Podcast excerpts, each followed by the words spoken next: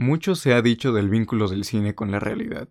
En un principio se le pidió que la retratara fehacientemente, pero pronto se vio que era casi imposible comprender lo real más allá de la visión humana. De esta forma, pensar la figura, muchas veces relegada, de los animales en el cine, nos lleva a reflexionar sobre los límites de nuestra idea del mundo. Suena raro, ¿no? Por eso te invitamos a que nos acompañes en esta emisión de Fotogenia Podcast. Quédate con nosotros.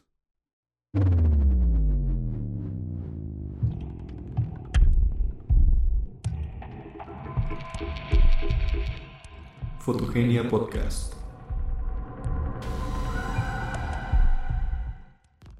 Bienvenidos a una nueva emisión de Fotogenia Podcast. Yo soy Pablo Zamora y me acompaña Axel Flores. ¿Cómo estás el día de hoy, Axel? Pues bien, ya listo para hablar sobre los animales en el cine. Sí, este podcast que va a ser sobre los animales en el séptimo arte, ¿no? Y esta representación que tienen a lo largo de la historia del cine. Sí, un, tema típico, o sea, creo que eh, hay como mucha historia, o sea, creo que los animales aparecen en el cine desde una etapa muy temprana, creo que desde, eh, desde la primera película, ¿no? La de la, la, llegada del tren a la estación de la ciudad, creo que ahí aparece un perro, o sea, es como que los perros siempre están en el paisaje. Pero bueno, yo creo que más que eh, pues hablar sobre cómo aparecen en pantalla los animales, pues sabemos que aparecen como muy lindos o a veces como muy, muy terribles, como unas bestias en algunas ocasiones. Habría que preguntarse más por cómo se les ha retratado, ¿no? Que creo que es en realidad lo que nos concierne ahorita, ¿no? Y nosotros como que tratando de encontrar una respuesta, encontramos que podrían ser tres, tres tipos de retratos, ¿no? O sea, los que, uno, los que invisibilizan a los animales, que los hacen ver solo como dependientes de la figura humana y que en cierto sentido están como adorno en, la trama, ¿no? O sea, hay muchas películas de esto. Eh, creo que mucha de, las de la carrera de, de, grandes animales actores, este, pues se debe a, que eran como podían pasar desapercibidos, ¿no? Está este caso del gato Orangey en esta película de Breakfast at Tiffany. ¿Cómo se tradujo aquí? Este, diamantes para el desayuno, ¿no? Diamantes para el desayuno, sí, justo, ¿verdad? sí, sí, sí, diamantes para el desayuno. Y que sale un gatito ahí. Sí, basada en la novela de este sujeto. De Capote. Ajá, Truman Capote. Sí, y, o sea, bastante buena la película. Y la verdad yo, este, hasta que vi un cortometraje que se llama este, El gato más trabajador del show, eh, no, me había, no, me había, no me había puesto a pensar en la figura de este gato, ¿eh? O sea, yo como que sí pasó desapercibido para mí la primera vez que la vi. Y no la he vuelto, a ver y pues no, no, no, no me había fijado tanto en la figura del gato. Y también podemos encontrar otro tipo de retratos que son los que exaltan los manierismos de los animales. Esto quiere decir que incorporan eh, pues sus características primordiales, ¿no? O sea, eh, pues, sus características primordiales, pero a través de un filtro como muy antropomórfico, ¿no? O sea, que hablan, que se mueven como humanos, que piensan como humanos, que tienen una vida como humanos, ¿no? Que tienen como su, su familia, ¿no? Esta familia genérica, esta familia nuclear y que nunca se separan, ¿no? Que es muy difícil entender. Eh, que eso creo que los que saben mucho de los animales y de su comportamiento, es muy difícil este, que se dé que, que tenga una familia a lo largo de todo el tiempo, ¿no? O sea, como Ahorita que mencionaste eso, este, de los animales comportándose como humanos, justamente me recordé una película de la que ya hablamos en un podcast pasado, en el de los musicales, que seguro también la voy a mencionar hoy. Pero, ajá, ¿qué más, Axel?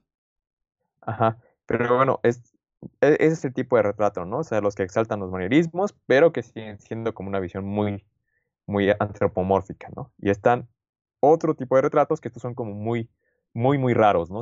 Prácticamente no aparecen en la historia del cine eh, y son los que tratan de ver a los animales desde una manera más cercana y que incluso lo han llegado a mencionar como una suerte de zoomorfismo. O aquí incorporar, la cámara ve casi desde el punto de vista de los animales o que no trata de incidir en su vida en lo más mínimo. Hay muchos ejemplos de esto, lo vamos a estar comentando, pero bueno, ahí están estos tres tipos, tres tipos de retratos y pues son los que nosotros pudimos encontrar. Si ustedes encuentran más, pues sería interesante que nos los hicieran saber, ¿no? Claro, claro. Y bueno, vamos a empezar con tu lista, ¿no? Bueno, una y una nos vamos, ¿no? Sí, con estas películas y vamos a ir clasificando más o menos a qué, ¿Qué, género, a qué tipo de retratos se, se, asemejan, ¿no? Porque pues, es lo que estamos discutiendo. Ok, ¿cuál es la primera que vamos a mencionar, Axel? Pues bueno, ya mencionamos ahorita a Breakfast at Tiffany's. Y pues bueno, yo creo que ahorita, más o menos como al azar, y ahorita que fue una muy reciente y que fue muy, muy vista, ¿qué te parece si empezamos con uno de, tus, uno de tus favoritos, que es Wes Anderson, y que tiene dos? Tiene dos. tiene dos, tiene dos películas animadas que hablan sobre animales, exactamente. La primera es, El Fantástico Señor Zorro y la otra es Isla de Perros, si bien me parece, ¿no? Ajá, y que aquí, como, como comentamos incluso antes de, de, empezar este podcast, pues es como muy cercano a la fábula, ¿no? O sea, sí, bueno, estas son películas animadas, ¿no? En realidad, este, también sigue siendo una representación de los animales, no, no este, ya no es el zoomorfismo como lo mencionabas. No. Este y es una representación, eh, sí, tal vez antropomórfica eh, lo interesante, por ejemplo, de estas películas es que estos animales, eh, su personalidad, vaya, o su forma de ser, mejor dicho, tiene que ver con el animal que son. Por ejemplo, este, ¿cómo se llama? En el fantástico señor zorro, las distintas especies de animales que existen tiene que ver con su forma de ser. Por ejemplo, está la rata, que es un ser ruin y vil, o sea, también visto desde el, desde el punto de vista humano, ¿no? Como se le ha visto a la rata. Y por ejemplo, también el fantástico señor zorro, el personaje del, de este, de este, bueno, está basado en un libro, ajá, está basado en un libro para niños, ¿no? Sí. Que este personaje le dice, pues lo siento, ¿no? O sea, robar está en mi naturaleza. Soy un zorro. Y, incluso está muy chistoso la escena del muy chistosa la escena del inicio, ¿no? O sea. Ah, sí, cuando le dice que sí, sí, sí. Que van a cazar, este, que, que, que van a cazar, creo que gallinas, ¿no? Sí, sí, sí. y que le dice incluso ajá, y le da una noticia al señor zorro. Ajá. Sí, o sea, creo que el inicio, pues, es como muy fácil de spoilear, ¿no? O sea, eso es como muy, muy normal que se spoile. Sí, y por ejemplo también está la otra película esta que mencionábamos de Wes Anderson, también de Isla de Perros en la que pues también los perros tienen algo así como la personalidad de sus dueños, ¿no?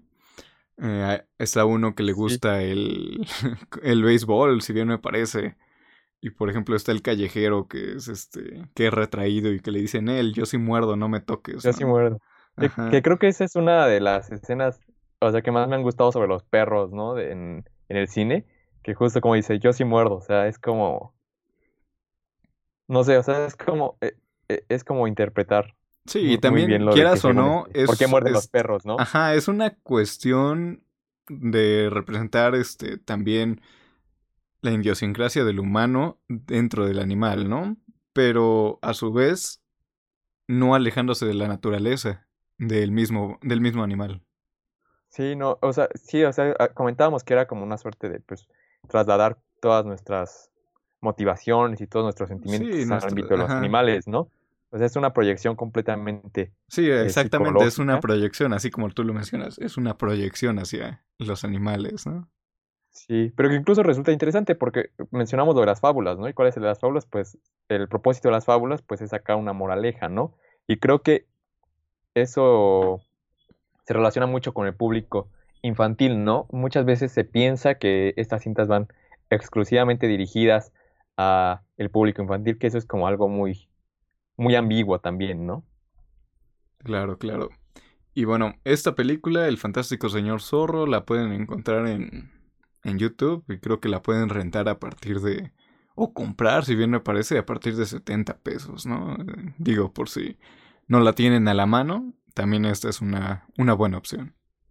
Sí, y también está un caso raro, por ejemplo, en esto de los manierismos y de la visión antropomórfica, pues es, es el más, caso de este, perdón, ¿no? perdón, creo que también, este, nada más aclarando, creo que también está en Prime, digo, este, en Claro Video, no sé bien. Y también en Prime Video, ¿no? en Prime Video, la verdad no sé, pero creo que en Claro Video sí también la pueden rentar por Yo recuerdo 29 haberla visto. pesos. Yo recuerdo haberla visto en, en- en Prime Video. Entonces Sí, estuvo un rato, pero ya después ya no. Pero sí, a ver, como decías, esta, menci- este, esta mención de Stuart Little, ¿no? Sí, sí, es una película rara también. O sea, creo que que un ratón sea tu hermano, no sé. O sea, a mí nunca me pareció como algo atractivo. Yo sí las vi, la verdad, y ¿Sí? eh, sí, este, yo era, era fanático de Stuart Little, hasta vi la serie que llegó a salir.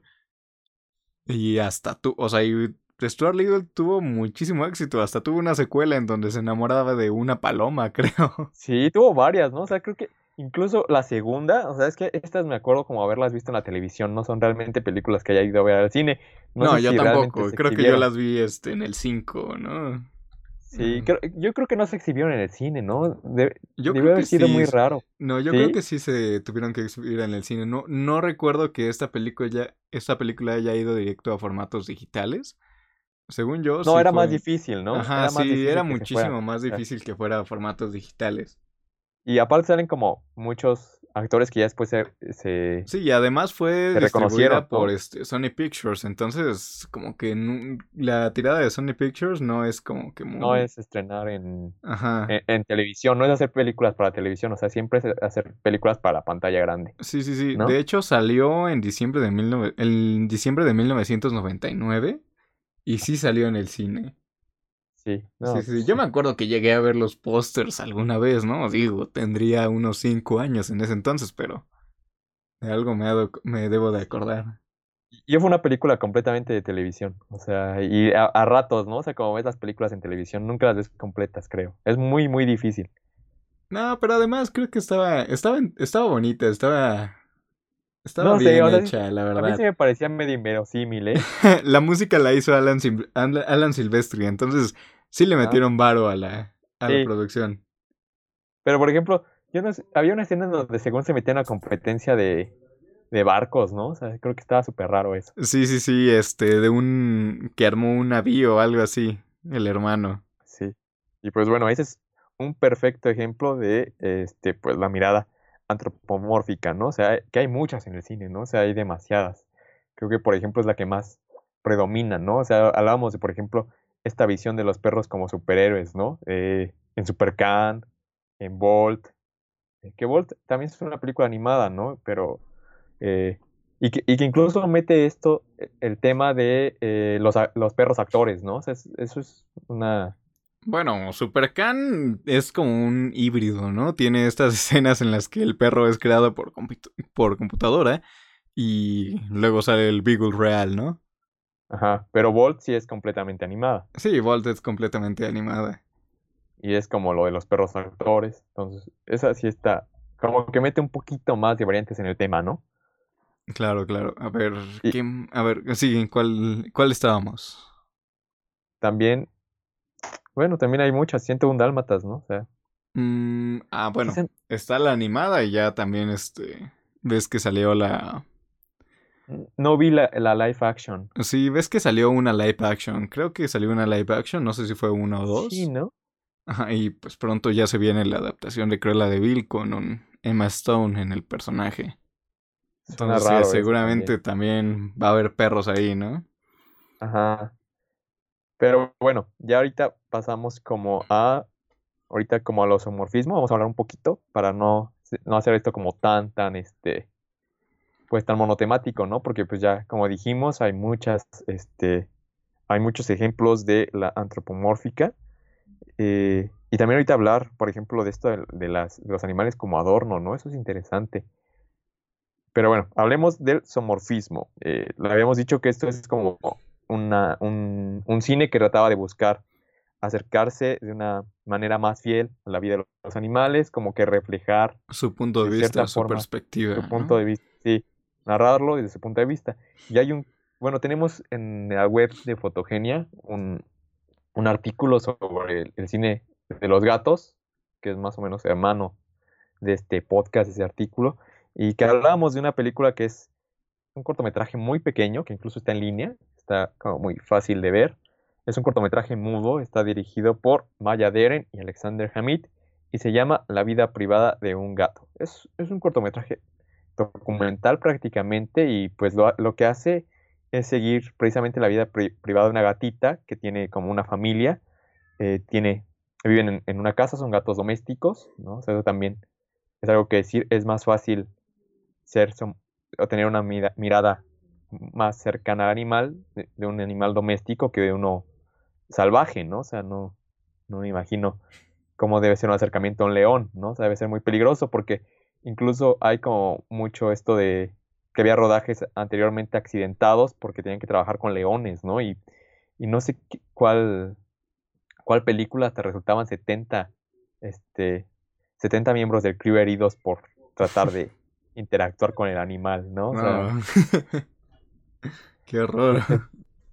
Y este documental sigue la vida de pues, una gatita, eh, su coqueteo con el gatito macho y después cómo van formando una familia, tienen hijos y tiene como una escena muy peculiar que es como eh, que, yo por ejemplo leí los comentarios en Letterboxd, ¿no? Y que había gente que pues había tenido el privilegio de verla en el cine, o sea, en, en creo 16 milímetros o algo así, o sea, un formato pues de excelente calidad, ¿no? O al menos en los que se exhibía anteriormente, y decía que era una escena muy, muy difícil de ver, y es el momento en, la que, en, el que la gata da a luz. O sea, puede ser como una imagen, pues, perturbadora para cierto público, ¿no? Pues tal vez fuerte, ¿no? Tal vez no se está acostumbrado a ver ese tipo de cuestiones.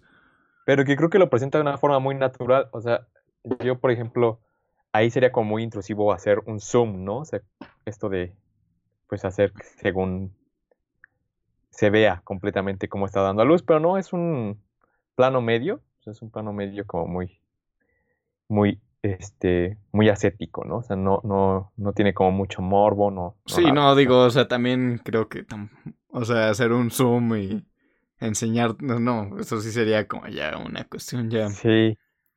Y, y, que también, por ejemplo, en este, como en esta visión del, del zoomorfismo. O sea, me parece que es como una película que puede estar entre las dos, entre la de antropo, antropomorfismo y la de su y esto de pues la mirada más animal, que es la esta película de Robert Bresson de 1966 y que es El azar de Baltasar.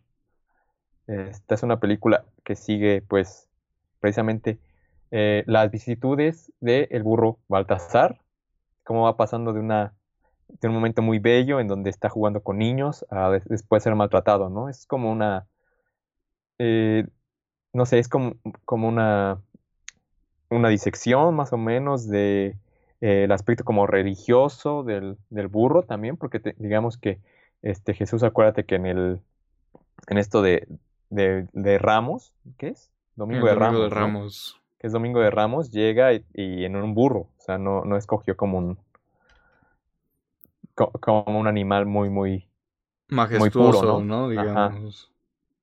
Sí, no, escogió un animal muy puro y escogió un burro y es como esa, ese análisis de la figura del burro como un santo también, que soporta golpes, que es tratado mal y que sigue con esa, con, con esa visión como muy parsimoniosa de la vida, ¿no? Es, eh, eh, es interesante esta película, es una, película muy poética eh, y también tiene esta idea que ahorita ya, ya se ve, ¿no? De estar en contra del maltrato de los animales. Antes no, se, no, se, no se comentaba eso, ¿no? Sí, bueno, también este, inclusive, bueno, hemos tenido casos de películas en las que se han maltratado animales, ¿no? Para la realización de la misma. El reciente caso, creo que el más reciente caso fue el de La razón de estar contigo. Creo, una película donde salía. Mm, ay, Dennis Quad. No lo sé si es Dennis Quad. Él o. Era el perrito, ¿no? Sí, pero es que no sé si es Dennis Quad el actor.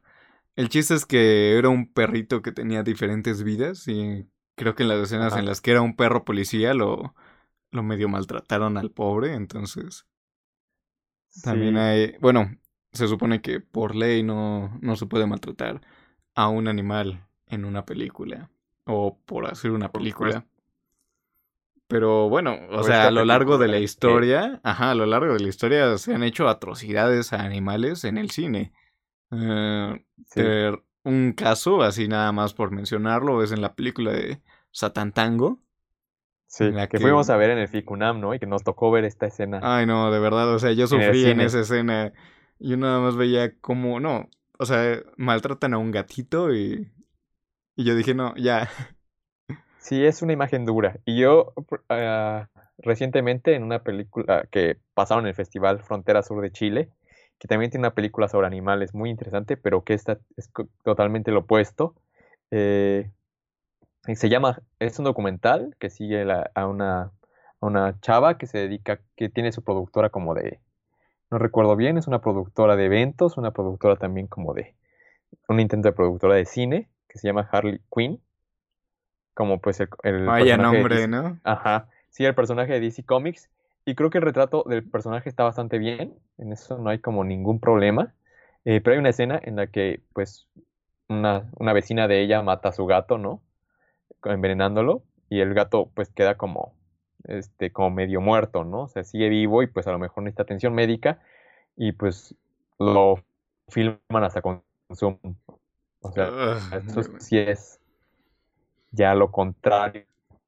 Sí, o sea, es una escena horrible. O sea, yo, yo la, a partir de ahí sí corté la película, ya no la quise volver a ver porque incluso sacan como lo están sepultando y el gatito que se mueve poco a poco, ¿no? O sea, creo que sí es como esto de la dimensión de si se hace cine documental para incidir en la realidad, pues en ese momento yo creo que se podía haber apagado la cámara e ir al veterinario, ¿no? A ver qué pueden hacer por el Sí, gatito. o sea, por ejemplo, mucho se ha discutido, o sea, no solamente en el cine, sino también en fotografía. Esta cuestión de Ajá. hasta dónde está la moral, ¿no? ¿Qué prefieres sacar una foto en la que están, este, maltratando a alguien o pues hacer algo al respecto, ¿no? Siempre está esta cuestión, esta, esta línea moral. Y pues, digo, ética, es, ajá, es, eh, al final de cuentas, pues es cuestión de cada quien, ¿no? Hay algunos que van a decir, no, es que lo estoy grabando para documentarlo y para que todo el mundo vea Sí. esto, ¿no? Que por ahí se salvan según ellos.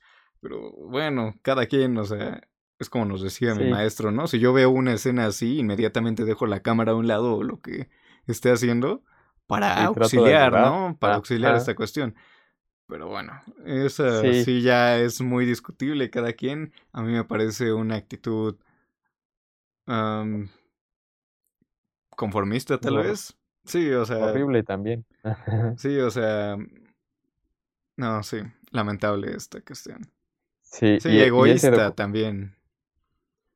Sí, o sea, pues es que yo, yo creo que ahí como que les dio un poco igual porque pues, sea un, un, un animal, ¿no? O sea, pero digamos que es un ser vivo y estás grabando cómo muere poco a poco, ¿no? O sea, no, no es poca cosa, creo yo. O sea, No, pues, o sea, es un ser vivo al final de cuentas, entonces, sí, precisamente por eso. Sí, y eh, en esa cuestión de que también en Frontera Sur hay un documental, otra película sobre los animales, es un documental que se llama Los Reyes, que esperamos tener reseña pronto en, en la web de- del sitio de Fotogenia. Y pues este es sobre dos perros callejeros, es un documental que sigue sus pasos, eh, está muy interesante, es- es- está muy bonito también porque es como ver a los perros en su movilidad, o sea, la cámara eh, los sigue completamente. A veces sí llega esto del National Geographic, ¿no? De los, del zoom y de la- los planos de detalle que te, ap- te, te apantallan, ¿no? Pero esta es como una película muy, muy, yo creo muy bonita, o sea, se puede caracterizar por bonita porque es, eh, es aplicar al cine pues todo, este, bueno, usar el cine para captar los movimientos de los animales, o sea, es una, un acercamiento muy, muy fiel. Me parece una... Y también hay un documental muy parecido en, en Movie que se llama este, Perros del Espacio y que precisamente también tiene una escena como que de muy de brutalidad animal, pero aquí creo que pues está un poco más justificado porque es un perrito que, bueno, no es un perro callejero, porque este documental sigue a perros callejeros en la ciudad de Moscú y e- es un perro callejero que mata en una escena a un gato. O sea, No, pues es que, ah, no, o sea, pues digo, al final es cuestión de su naturaleza, ¿no? Ajá, y yo lo pude entender todavía un poquito más, aunque es un documental y que tiene también las mismas, este, también se le puede discutir eso, ¿no? De que pues sales a, a este... Sí, claro, pero digo, o sea, mínimo lo quieres ayudar, ¿no? O sea, le, le ahuyentas al perro o algo así, pero... Aunque de todas maneras, pues eso sí, o sea, la rivalidad de perros y gatos, pues es como muy entendida y es como la del, del gato con el ratón, ¿no? O sea, creo que porque también en nuestra cultura, pues no tenemos al ratón muy, muy este, no lo relacionamos mucho con nuestra vida ni nada, ¿no? Sí, digo, o sea, también lo ignoramos. Es, ajá, lo ignoramos, es un animal diferente. Y lo queremos matar también si lo vemos, ¿no? Pero... Sí, pues, pues también está, por ejemplo, esto de PETA, ¿no? Que te, te, dicen, oye, ¿por qué matas, a... bueno, ¿por qué te comes a uno y al otro le lo dejas subirte a tu, a su, a tu cama, ¿no? Pues sí, en realidad, o sea, es realmente eso. Sí. O sea, la vida es la vida, ¿no? O sea, tampoco hay que ser dobles morales, entonces. No, porque al final, pues esta escena de perros contra gatos, pues es como una, pues es como una, una demostración de la ley de la vida para ellos, ¿no? De la ley del más fuerte. O sea, es muy peligrosa la vida también para los animales callejeros. Entonces, si ven uno, pues sí, ayúdenlo, ¿no? Claro, bueno, para empezar, todo, este, aquí hago una mención de todos los animales que están en mi casa, que son cuatro, son adoptados. Sí. Y he tenido como otros tres que han sido adoptados, entonces, por favor, si ven un animal en condiciones de calle que necesita ayuda, creo que es una excelente opción que adopten. Sí, porque pues finalmente para esto se hace como esas temáticas, ¿no? Para discutir eh, la importancia de los animales en, nuestra sociedad, ¿no? Y que finalmente pues no tenemos que verlos como menos, ¿no? O sea, también está muy raro en este documental de los reyes que pues al menos ahí no les niegan las calles, ¿no? las calles son de los perros. Y que también está este documental que he mencionado mucho y que a mí me gusta mucho, que es esta de Kedi Gatos de Estambul, que me parece muy interesante cómo en Estambul viven tantos gatos callejeros, tantos perros callejeros, cuando por ejemplo en las ciudades más este, industrializadas, pues es como que la perrera ve un, un, perro callejero, un animal en la calle y la perrera llega y se lo lleva, ¿no? O sea, es también como una negación hacia ellos, ¿no? O sea, de que pensamos que los espacios bonitos no tienen que estar habitados por perros de la calle. Claro, claro. Bueno, este, por ejemplo, también ahorita que mencionas esta cuestión, pues muchas de las películas de las que estamos hablando hoy, o de las que vamos a hablar hoy, eh, pues buscan esta, bueno, buscan dar esta, ¿cómo se dice? Esta enseñanza, ¿no? De que pues los animales son seres también que sienten, que viven y que más, o sea, se ha visto más, por ejemplo, en películas para perros, ¿no? Como Marley y yo o esta reciente de La razón de estar contigo, en la que pues, cuides a tus, este, a tus mascotas, quieres a tus, quieras a tus mascotas, por mucho que sean, este, no sé, traviesos o cuestiones así. Sí, que sean difíciles de querer. Creo que un perro no es tan difícil de querer a veces. pues hay gente que odia a los perros, ¿no? Y hay gente que odia a los gatos, entonces... Que eso yo, yo, por ejemplo, en Isla de Perros es lo que no me gusta, ¿no? Que pone esta rivalidad entre... Sí, entre los perros y gatos. En que se tiene que elegir a uno, ¿no? Cuando yo creo que... ¿Por qué no los dos, no? O sea... Claro. Pues sí, eh, te digo, aquí en mi casa tengo cuatro animales, dos perros y dos gatos, se pelean a cada rato, pero ahí ya más o menos viven, conviven entre ellos. Entre ellos, amenazándose a cada rato. Sí, amenazándose, pero al menos no se... No, no llega a mayores, ¿no? Sí. hay que frenar la situación en corto. Pero bueno, ¿de qué otra película vamos a hablar el día de hoy? Pues bueno, ya hicimos estas recomendaciones. Por ejemplo, también está eh, que está en streaming, y que se llama White Dog y que precisamente es como homónima, ¿no? De otra película que también tiene de protagonista un perro y que se produjo recientemente. White Dog de Sam Fuller es la que le vamos a hablar primero, que se produjo en, los 70 más o menos. Y después viene White Dog, eh, que se, se, hizo en 2014, ¿no, Pablo? Sí, este, bueno, primero habla de la tuya y ya después ya menciono esta película. Ajá, bueno, esta de White Dog, pues bueno, los que conozcan un poquito la carrera de Sam Fuller, eh, pues es, eh, van a estar como interesadísimos en que haya una película de él en una plataforma de streaming tan convencional o tan práctica como Prime Video, ¿no?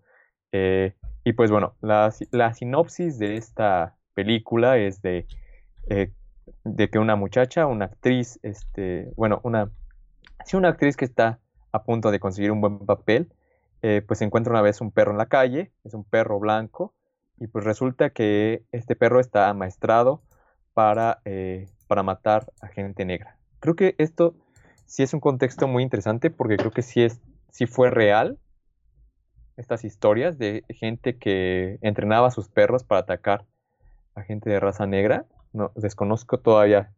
No, pero seguramente, claro, o sea, seguramente pasó. Sí, sí, o sea, y, y, pues es una película que discute el racismo y la forma de, este, en las que se implanta en nuestra mente, ¿no? O sea, que es casi como un instinto muy difícil de borrar. Es una película interesante, creo yo. Si, si tienen la oportunidad de verla, pues Estaría muy bueno que le echaran. Y dices que está en Prime Video, ¿no? Sí, y dura poco, dura hora y media.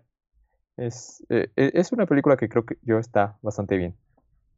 Bueno, esta película, ajá, esta película que también se le llegó a conocer como White Dog o, ah, por ejemplo, su, bueno, su título original realmente no lo sé bien, pero aquí en México se, se, bueno, incluso se le pudo, se le conoció como Dios Blanco en alguna cuestión, en algún lugar.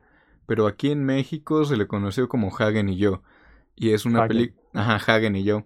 Y es una película húngara sobre una chica que adopta a un perro como callejero. Y luego este perro, este, como que su papá lo lleva a una perrera o algo así. Alguna cuestión por ahí pasa. ¿no? Sí, una cuestión por ahí pasa.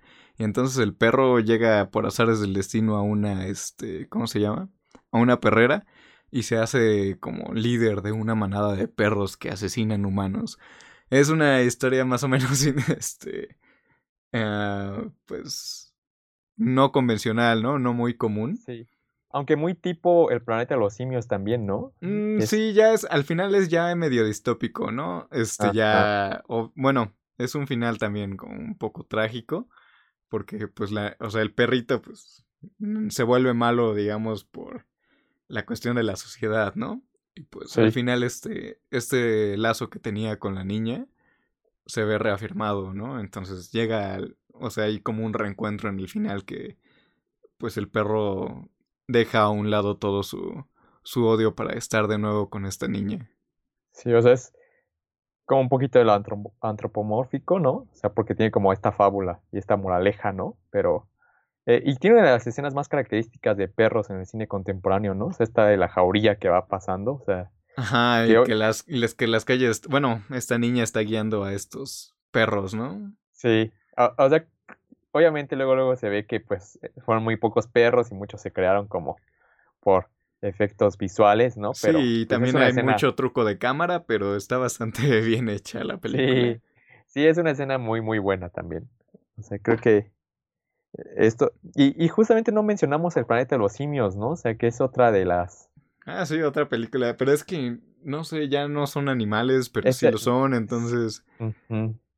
Pero, por ejemplo, en esta nueva saga, Sí, esta nueva, esta nueva saga sí son animales realmente. y la historia va sobre un, bueno, una, un simio que es este, que experimentan con ella y al final tenía, bueno, estaba embarazada y nace. su hijo que como que heredó todos los, los efectos los dones, de, ajá, los dones de la inteligencia del medicamento que estaban probando en la madre. Es una película bastante interesante y creo que sí es de mis favoritas de ciencia ficción, al menos de ese momento, de ese, de ese año. Eh, la 1. Sí, la primera. La, ya después, cuando empezó a dirigir Matt Matt Reeves, o como se diga el nombre, realmente no, no sé cómo se dice, Matt Reeves, es Matt Reeves, algo así. Eh, ya perdió toda la simpatía que tenía, toda, este, no simpatía, sino toda, toda la esencia que tenía del planeta de los simios. De hecho, tercera no está tan mal, ¿no? A mí la verdad ya no me gustaron las dos siguientes, pero la primera, ajá, sí, la primera se me hizo una joya. Y de hecho es este es muy entretenida, es interesante y tiene un final que sí te anda dejando este así como de ay, ¿no? potente. Ajá, a ver qué qué sigue, ¿no? Sí, la segunda ya no, me, ya no funcionó para nada, ¿no? O sea, la segunda ya no. no me gustó. Que, es en el bosque, ¿no? Sí, la segunda y la tercera siguen siendo como en el bosque, pero la verdad sí, a mí ya no me parecieron tan interesantes. Eh, la primera, sin embargo, creo que es una buena, una buena película y de hecho incluso tiene referencias a la película original de Charlton Heston con esta cuestión de que hay humanos perdidos en el espacio. Eh, se llama El planeta de los simios Revolución, por si la la quieren ver, la quieren conseguir, está bastante interesante, va recomendada, va calada, chequenla. Ajá, esa sí va. Esa, va caladísima, ¿no? Sí.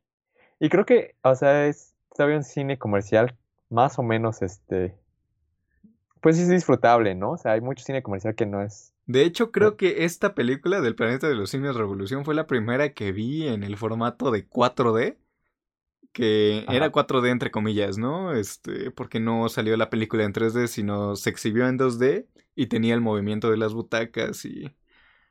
Eh, sí, una implementación, ¿no? Ajá, sí, es esta implementación de hacer más inmersiva la película.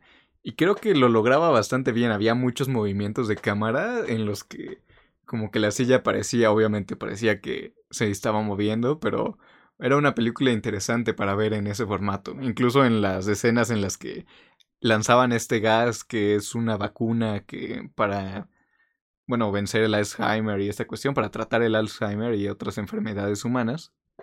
Eh, se llenaba la sala de humo, ¿no? Entonces es una cuestión muy, muy, muy padre ver una película así.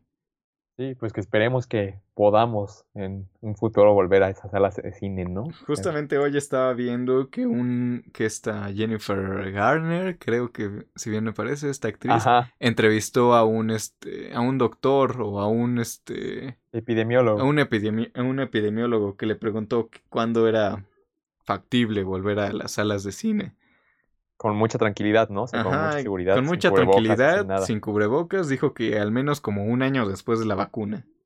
Sí, o sí, es que se viene un proceso después de la vacuna que también va a ser muy, muy raro, ¿no? O sea, no sé si vaya a ser más difícil que el que, que el de la cuarentena, ¿no? O sea, es, es como especular, pero sí se ve. Sí, pero a ver quién, o sea, la cuestión ahora es quién la recibe primero, ¿no? Entonces ya muchos van a querer, no, pues yo ya.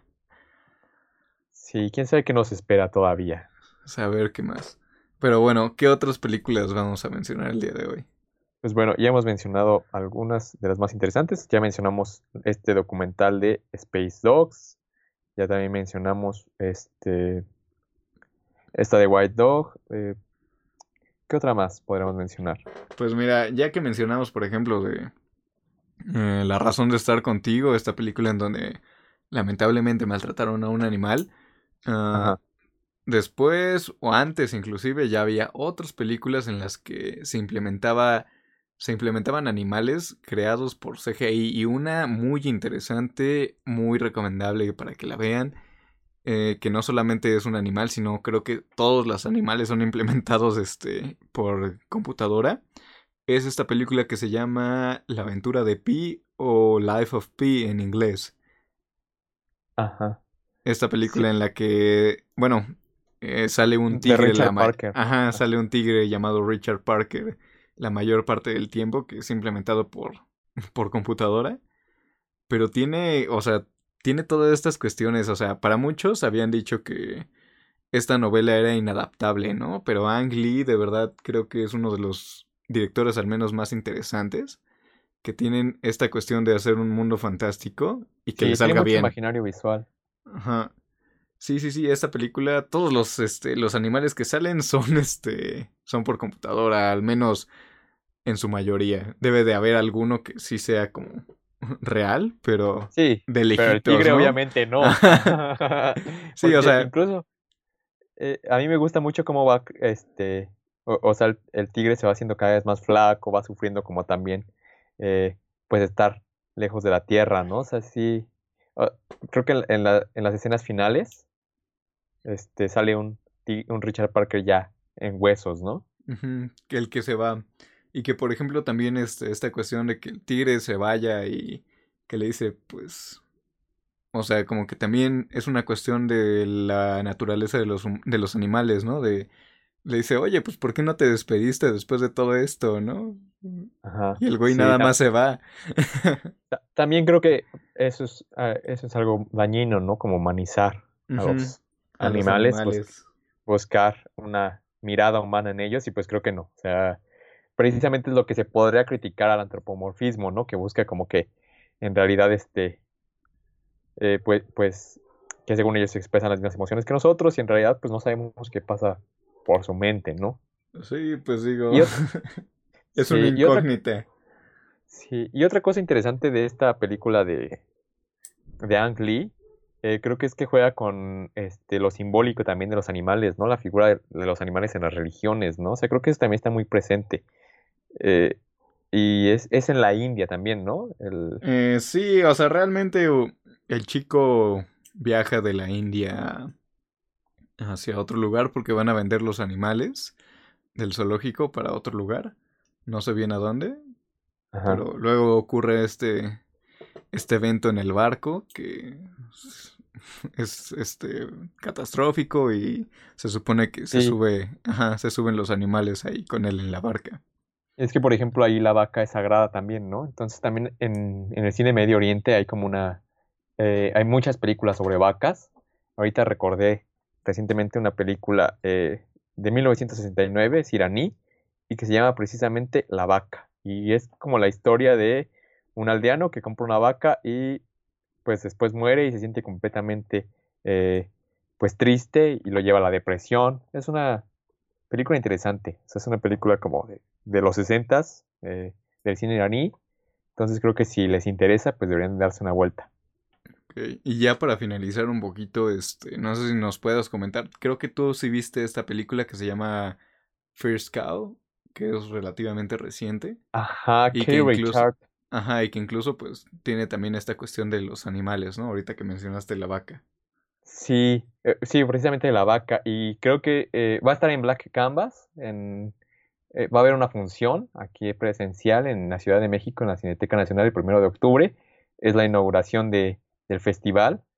Eh, y creo que es una película interesante que habla precisamente de esta, este, pues de la de la explotación de los animales, ¿no? O sea, hay una industria completamente que, terrible detrás de, de cualquier producto que consumimos. Y aquí es la llegada, por ejemplo, de la leche, ¿no? O sea, es en un Estados Unidos eh, antes de, pues, eh, eh, es un Estados Unidos en los inicios del sueño americano, antes de que fuera la nación que hoy conocemos, y en donde eh, en un poblado, pues, apartado, no había leche. Entonces, cuando llega la primera vaca, eh, pues, dos amigos empiezan a robar la leche para hacer, este, galletas, ¿no?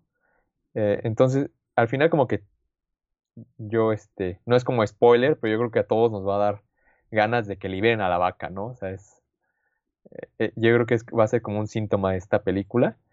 Y pues es una película mu- muy bella, yo creo. O sea, sí se puede calificar como bella, va sobre la amistad. eh, es un western también atípico. eh, es un eh, que, habla sobre esta masculinidad un poco ya no tan, tan imponente y tan, este, tan valiente, ¿no? Que, sino que son personajes que a veces huyen y que pues no son los habituales en un western, ¿no? Claro, claro. A ver, ¿qué otra película? Para ya finalizar este el podcast, una Sí. con la cual despedirnos y que también digamos que recomendamos y que sea interesante de ver. Sí, pues yo les recomiendo mucho esta de La vida privada de los gatos y la de Keddy, ¿no? O sea, ¿Cuál, cuál, Keddy cuál? ¿La segunda? Ajá, la de Keddy, Gatos de Estambul, que es un documental. Yo creo que esas dos están bastante bien. Y pues la de los Reyes, si la pueden cachar todavía, creo que está hasta el 15 de septiembre precisamente en el Festival Frontera Sur. Sí, o sea, creo que estas son películas más interesantes para que puedan checar, ¿no? Una visión apartada de lo que normalmente vemos en el cine de lo que son los animales, ¿no? Sí, sí, o sea, es una, eh, una mirada que pues se contrapone a la antropomórfica, ¿no? Claro, claro. ¿Qué más? ¿Qué más? Esta, por ejemplo, yo les iba a mencionar también, por ejemplo, estas películas que no las recomiendo. Ah, claro. Sí, ¿no? Este, pero es, por ejemplo, eh, Cats, que te dije que iba a Ah, sí. recomendar, que te iba, iba a, a mencionar el día de hoy. Sí. Esta película en la que es como una cuestión muy rara, ¿no? Eh, son los gatos, No, pero con cara de, an- de humanos. sí, Entonces no. sí, o sea, es realmente, o sea, a final de cuentas es una película sobre animales, pero de una forma muy rara, ¿no? Eh, Te digo, hasta las cucarachas tienen cara Sí, de yo no he podido ver y, la- y ya me la voy a poner en mi lista, en mi watch list, porque sí, o sea, no, no, no la he podido ver, pero me da mucho morbo de que, ¿cómo pueden haber hecho eso, no? O sea, Sí, yo creo que por eso nos castigaron y tenemos la pandemia el día de la hoy. pandemia de... O sea, no de debimos haber sacado Cats en ningún momento de la vida. Por la Cats de tenemos, ajá, es culpa de Cats que tengamos el coronavirus ahorita. Chale. Y otra, por ejemplo, otra película que también es sobre animales y es en su totalidad eh, pantalla verde. Por ejemplo, es esta de El Rey León, que realmente es una copia de la película animada, ¿no? Que Ajá, mencionamos poco el día de hoy sobre las adaptaciones animadas de Disney. sobre Disney, sí. Ajá, de Disney eh, con animales, ¿no? Por ejemplo, también está eh, Peter Pan. No, Peter Pan no.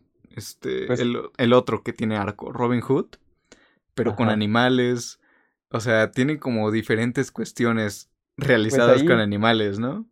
Ahí yo creo que es completamente otra tendencia porque, y sería como analizarlo también por separado, pero lo del sapo, ¿no? La princesa y el sapo también, o sea, creo que eh, pues Ajá, eh, pero por ejemplo, yo menciono este Robin Hood, que es una es una historia de humanos, pero la adaptan con animales, ¿no? Entonces, ah, cierto, sí. ajá, o sea, también está esta cuestión, ¿no? Medio, Ol- ol- medio extraña. O lo- la de los aristogatos, ¿no? Ah, los aristogatos también, an- hablando de gatos. O sea, se nos pasó completamente el Ajá, universo Disney. El universo Disney de animales, ¿no? También, por ejemplo, una película interesante de animales y humanos de Disney en coproducción con Pixar es esta película de Ratatouille. Sí, también. Ajá, y es interesante, ¿no? Porque también aborda un poco la imagen de la rata, ¿no? De cómo, cómo es vista por el humano. Sí, o sea, yo, por ejemplo, conozco personas que no la pueden ver absolutamente. Ajá, que les da también- miedo la rata, ¿no? Y por ejemplo, lo Ajá. interesante de esta película es, bueno, que Pixar siempre ha hecho eso, ¿no? Como anteponer una cosa que nunca se habría se hubiera pensado con otra, ¿no? O sea, hacer- mezclar este dos cosas que en, en la vida van, ¿no? Sí, Por ejemplo, Como la rata y la ajá, cocina. la rata y la cocina, ¿no? Una rata que quiere ser cocinera. Te digo, o sea, tiene también esta cuestión de cómo los humanos ven a las ratas y pues, o sea, digo, ya al final es fantasía, ¿no? Una rata que quiere cocinar. Sí, Pero también tiene esta cuestión, ¿no? pero como lo dijiste al principio, ¿no? O sea, creo que cuestionar como esta forma también de eh, eh, en cómo se retratan a los animales en el cine, pues también nos da una idea de qué tan reducida es nuestra visión del mundo, ¿no? O sea, creo que finalmente cuestionar este tipo de representaciones es para eso, ¿no? O sea, no es como para decir, eh, para decir verdades o para establecer teorías, sino para también darnos cuenta que, pues, nuestra visión es muy, muy pobre. Sí, claro. Este, por ejemplo, lo de la fábula, pues está interesante, ¿no? Este, podríamos recordar una que es esta fábula del, ¿cómo se llama? Del escorpión que, que va, que le dice a alguien que lo cruce o algo así por, no recuerdo dónde, y que le dice, no, es que me vas a picar. Le dicen, eh, Ah, no te pico. Y que al final, pues lo pique. Le dice, pues sí, güey, es que soy un escorpión, ¿no? Es mi naturaleza. Pues ¿qué es mi naturaleza, güey. Sí. Sí, sí, o sea, creo que también es, es siempre como analizar esto, pues da, da, da, da para mucho, ¿no? O sea, es como una introducción siempre a este tipo de, de charlas y pues esperando que puedan ser de su agrado, ¿no? Y que también nos pudieran recomendar ustedes sobre temáticas de qué hacer podcast, ¿no? O qué, este, Sí, qué so- comentar. Claro, claro. Sobre que también qué directores, qué este, qué películas. Inclusive creo que se le puede dedicar un podcast a una película, ¿no? Sí, sí hay muchas. Por ejemplo, esta de Kaufman, que creo que salió apenas. Esta de, pienso en el final, que salió en Netflix. Creo que se podría hacer un podcast para discutir, ¿no? O por ejemplo, Tenet, ¿no? Que se ve que viene con Viene con mucho, Tokio. mucho. Entonces, Viene con este, Tokio. De hecho, ya estaban sí. diciendo que este, le iban a, bueno, que iban a retrasar Wonder Woman y Dune para darle mucho más tiempo en taquilla a Tenet. Sí, que pues Wonder Woman ya está retrasada. sí, o sea, Wonder Woman ya la habían retrasado, ¿no? Hasta este, Navidad ahorita va. Sí, de hecho, pues si hablamos un poquito de las películas retrasadas, sería 007. Eh, Tenet también fue retrasada. Mulan, que ahorita ya salió en formatos digitales a la par que en cine. Ajá. Y, por ejemplo, pues Dune, que va para allá. ¿Cuál, cuál, perdón? Los Nuevos Mutantes. Ah, Los Nuevos Mutantes es una película que se ha retrasado. Esa ya ni contaba como retraso, ¿no? O sea, se esperaba... Ya la naturaleza de esa película. Ajá, sí. Creo que esa película ya estaba destinada a no salir. Salió, pero la verdad no la he visto. Hay quienes dicen que está bastante mala. y hay quienes dicen que está entretenida. Entonces, la verdad ya no sé qué pensar. Josh Bone este, es un director, creo que no lo sé, no, no sé cómo catalogarlo. Ah, bajo la misma estrella me gustó. Es una historia muy cursi, muy melosa, muy, muy irreal, por así decirlo también. Sí, pero que termina bien. Pero que, te, o sea, la película es entretenida y creo que para pasar un domingo está bastante bien. Sí, aquí apoyamos las películas domingueras también. Sí, está, está padre también desconectarse un rato y no ver siempre cine que te exija tanto. Sí, no siempre ver Belatar y sus masacres a gatos. Y sus masacres a gatos, no, no, no, terrible.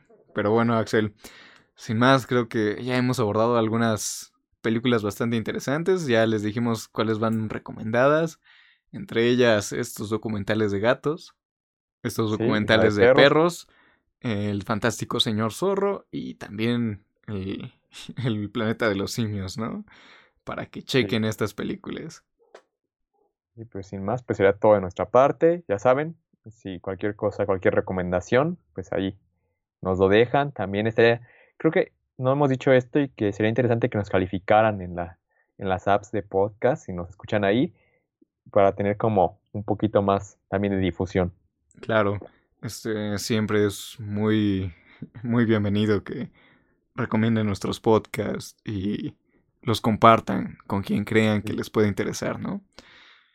Y sin más, yo soy Pablo Zamora y nos acompañó Axel Flores. Y pues hasta luego. Hasta luego.